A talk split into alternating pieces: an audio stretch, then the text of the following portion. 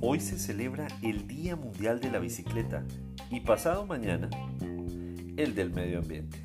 Una coincidencia que resulta muy coherente para buscar alternativas y salvar nuestro planeta. Esto es Comunicación, el podcast con Víctor Solano y esta semana hablaremos de bicicletas para transformar el mundo.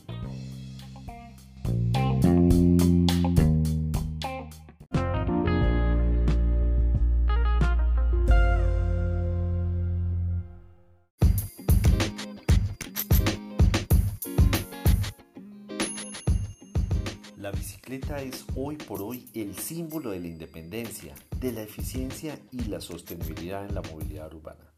Es por antonomasia la forma de transporte más económica y menos contaminante que existe. Solo, creo yo, es superada por caminar, pero con la diferencia de que con esta, con la bici, se avanza más rápido y con menos gasto de energía para distancias largas. En las ciudades latinoamericanas, seguramente ustedes coinciden conmigo, donde el crecimiento de las áreas urbanas suele aumentar considerablemente en muy poco tiempo, pero no obstante sin el aumento proporcional de la infraestructura vial, la saturación vehicular se convierte en un problema que es muy difícil de lidiar con las correspondientes reducciones en la calidad de vida de sus habitantes. Por esta razón, en la medida que más personas nos bajemos del automóvil y nos subamos a la bicicleta, más vamos a poder disfrutar de ciudades vivibles.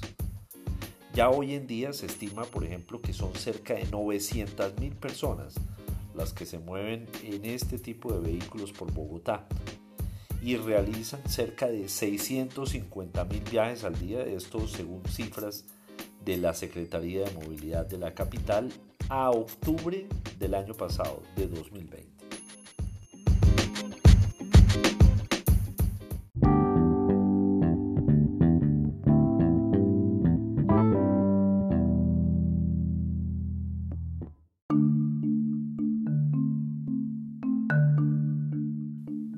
No obstante, además de ampliar los kilómetros de ciclorrutas, el gran desafío para los gobiernos locales es garantizar la seguridad de los usuarios. Escuchen esto, las cifras de 2020 de verdad son sencillamente vergonzosas, escandalosas. 249 muertos, 800 heridos y 14.000 hurtos en toda Colombia, según la Agencia Nacional de Seguridad Vial y la Policía Nacional. Mejor dicho, andar en bicicleta no es un deporte de alto riesgo en nuestro país. Eh. Es un acto de guerra. Es someterse a la barbarie.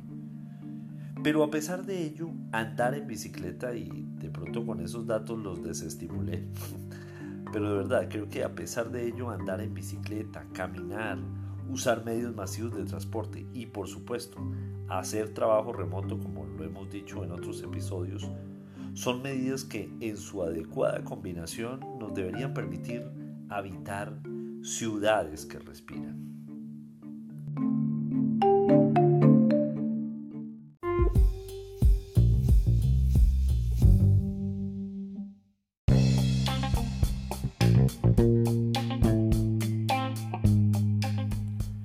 Con una creciente cultura de uso de la bici deberíamos activar otras formas de la economía. Porque alrededor de la bicicleta se activan emprendimientos, personas que se rebuscan un presente y un futuro mejor alrededor de, de lo que significa este vehículo andando por nuestras calles. Con el uso de tecnologías podríamos, por ejemplo, si se desarrollan más aplicaciones en este sentido, encontrar las vías que puedan ser más seguras, o dónde abastecernos, o dónde encontrar talleres. Sí, hay una creciente oferta de servicios que están relacionados. Por esto creo, como lo he dicho desde el título, la bicicleta, su uso inteligente, es una forma de transformar el mundo. Bueno, y quiero contarles una novedad. Este episodio que han ustedes escuchado hoy fue grabado en un celular, como siempre, en un Motorola One Vision, es mi celular, pero esta vez lo conecté a unos audífonos con micrófono de HyperX, que es una marca que yo conozco relativamente hace poco tiempo, pero es muy reconocida en ese segmento de accesorios para los gamers. Teclados, audífonos, micrófonos, bueno, una cantidad de cosas. Sí, lo sé, yo no soy gamer, pero soy curioso de la tecnología y me gusta el buen sonido quiero pues ir mejorando este modesto podcast poco a poco. Espero pues su retroalimentación porque yo creo que la calidad del sonido espero haya sido significativamente mejor que en otros episodios. Bueno, recuerden que en Twitter soy arroba solano y que este episodio tiene su columna homónima en vanguardia.com y en las principales plataformas de distribución de podcast en iOS y en Android. Nos oímos la próxima semana o antes si algo se nos ocurre.